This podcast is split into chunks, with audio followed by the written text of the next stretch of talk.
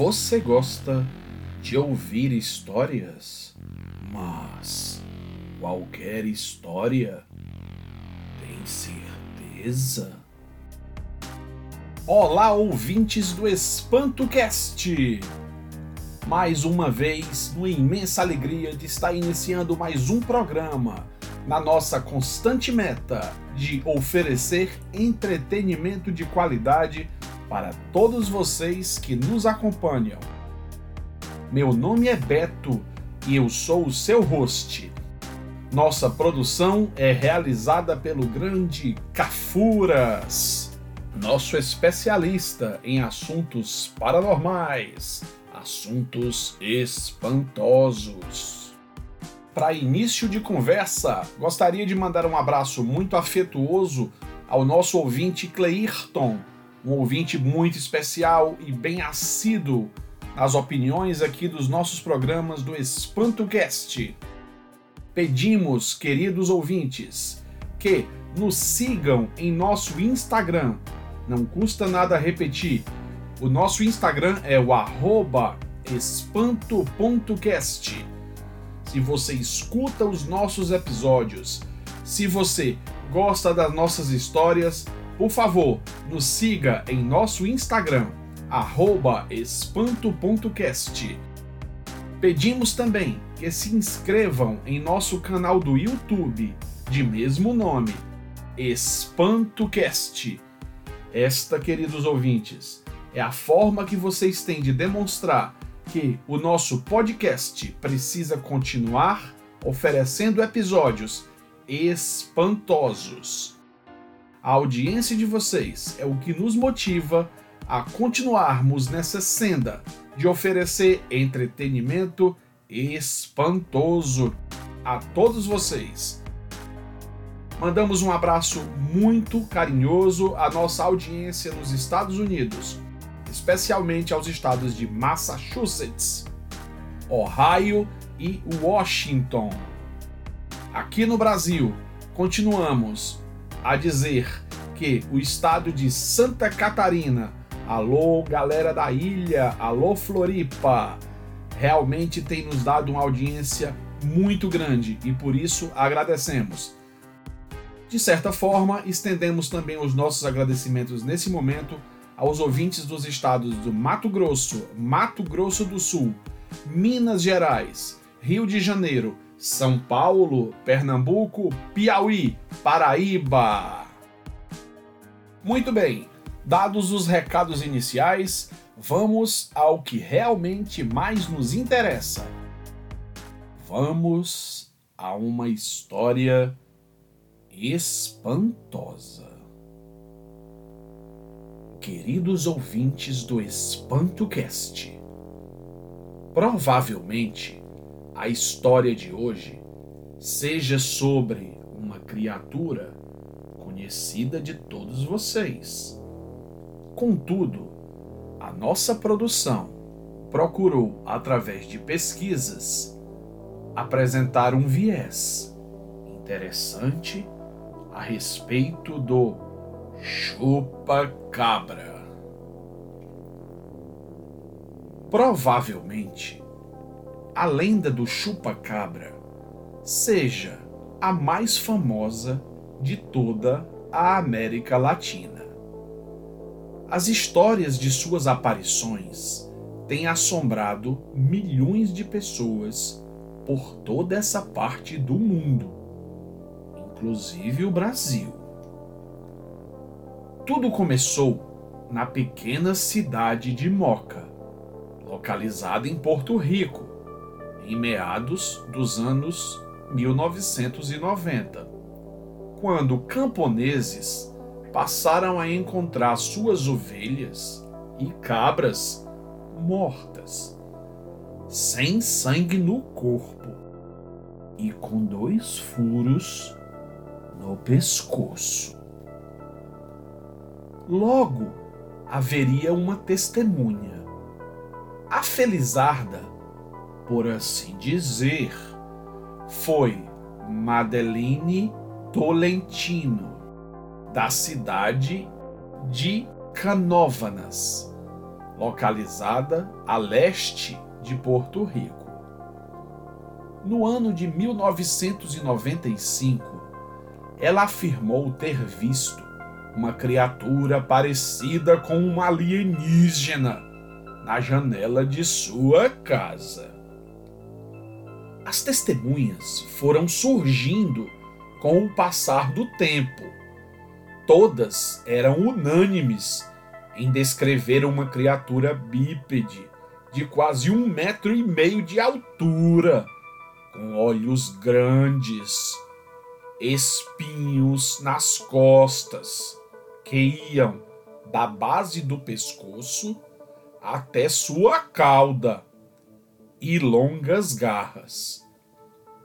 Essa criatura, segundo aqueles relatos, estaria matando animais de criação para chupar o seu sangue. Daí surgiu seu nome popular. Chupa-cabra. Fato é que, queridos ouvintes, lendas urbanas sempre existiram e surgem a todos os instantes em todas as partes do mundo. Contudo, nesse caso, o mais impressionante foi a rapidez com que as histórias do chupa-cabra se espalharam.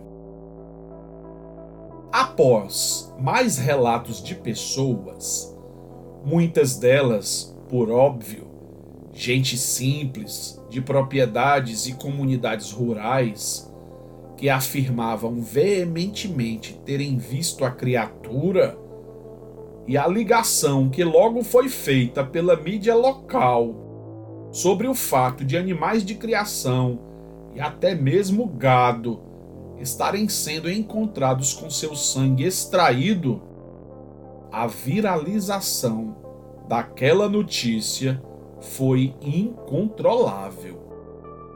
As especulações primeiro se espalharam por Porto Rico, depois pelo resto da América Latina, sul dos Estados Unidos e, finalmente, no Brasil, uma reportagem sobre o chupa-cabra no programa Domingo Legal do SBT no ano de 1997 levou a uma onda de supostas aparições da criatura por todo o nosso país. Na verdade, queridos ouvintes, o chupa-cabra, entendido como uma suposta criatura vampiresca, já que pelos relatos se alimenta de sangue, ganhou fama mundial nos anos 1990, do México até a Rússia, passando pelo Brasil e os Estados Unidos. A lenda se espalhou até mesmo de forma online, justamente nos primórdios da popularização da internet, através da participação de grupos entusiastas dos OVNI os chamados objetos voadores não identificados, e teóricos da conspiração. Fato é que, no início dos anos 2000, um novo chupa-cabra apareceu, com algumas diferenças em relação ao original. Desta vez, era descrito menos como um alienígena e mais como um animal parecido com um cachorro, andando em quatro patas, mas totalmente sem pelos. Quando a história chegou aos jornais, pessoas de todas as partes da América Latina começaram a afirmar ter passado por situações semelhantes de avistamento da criatura. Algumas delas, inclusive, diziam já ter visto o ser que estava matando os animais. Mas aqui vai uma pergunta, queridos ouvintes. O que há por trás dessas aparições dessa misteriosa criatura. Há quem afirme que o mistério tem sua explicação em uma criatura relativamente comum, principalmente após ser encontrado um espécime suspeito, morto e que estava próximo a um local de ataque. A verdade é que, segundo especialistas veterinários, os cachorros sarmentos são quase carecas, com a pele muito grossa e em um tom vermelho tendendo ao marrom e ao preto, cores as quais afirmam as testemunhas ter o chupa-cabra. Se a esse aspecto são acrescidas feridas provocadas pela coceira que a sarna causa, está formada a imagem do suposto chupa-cabra. Mas aí vai uma reflexão. A despeito da aparência semelhante aos relatos das testemunhas, como explicar as extrações quase cirúrgicas do sangue dos animais?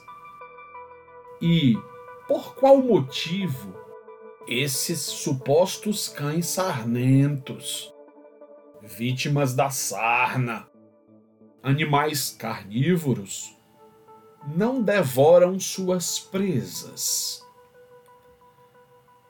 Apesar de ainda haver relatos de avistamento do chupa-cabra, até hoje ninguém conseguiu provar a existência dessa criatura.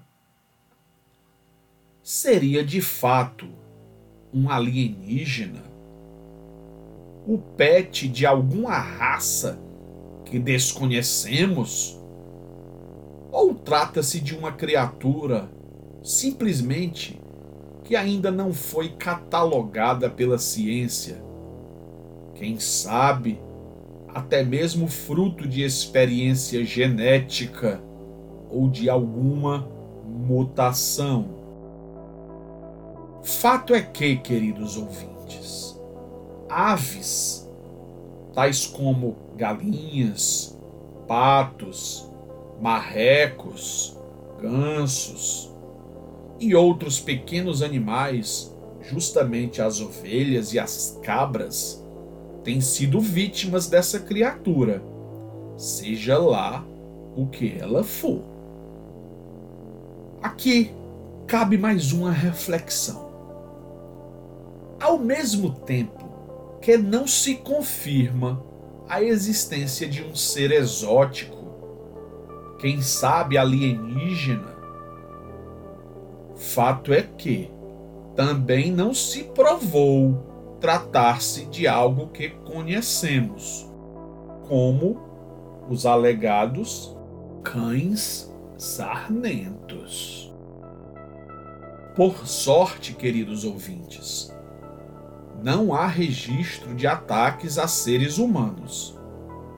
Pelo menos, ainda não. E você, querido ouvinte? O que acha do chupa-cabra? suas aparições furtivas, testemunhas que afirmam veementemente haverem visualizado a estranha criatura, incisões praticamente cirúrgicas, limpas e que sugam todo o sangue das suas vítimas. A verdade é que os ataques em nada se assemelham a uma rotina comum dos predadores que conhecemos. Assim como já indagamos neste episódio, que espécie de carnívoro é esse que não devora suas presas? Não sabemos, queridos ouvintes, de fato, o que é o chupa-cabra. Por isso, Cuidado. Queridos ouvintes do EspantoCast, tratamos hoje, aqui no nosso podcast espantoso, sobre essa lenda da América Latina que provavelmente seja uma das lendas mais famosas das últimas décadas, o chupa-cabras. Não sabemos realmente do que se trata. Fato é que alguma coisa, alguma criatura tem de fato atacado as criações de camponeses, sugado o sangue de suas vítimas, sem que saibamos do que se trata na real. Pedimos, queridos ouvintes, mais uma vez, que não esqueçam de nos seguir em nosso Instagram, espanto.cast. Deixem os seus comentários as suas opiniões, afinal, elas são muito importantes para a continuidade deste podcast. Pedimos também que se inscrevam em nosso canal do YouTube de mesmo nome, EspantoCast. Igualmente, deixem seus comentários e considerações. Felizes por estarmos concluindo mais um episódio, episódio de número 42 do EspantoCast. Deixamos um cordial abraço a todos vocês, queridos ouvintes. Deixamos o nosso agradecimento ao nosso produtor, o grande Cafuras, sendo que, nesse momento, não nos resta nada mais a fazer a não ser desejar que todos vocês tenham logo mais uma boa noite. Será?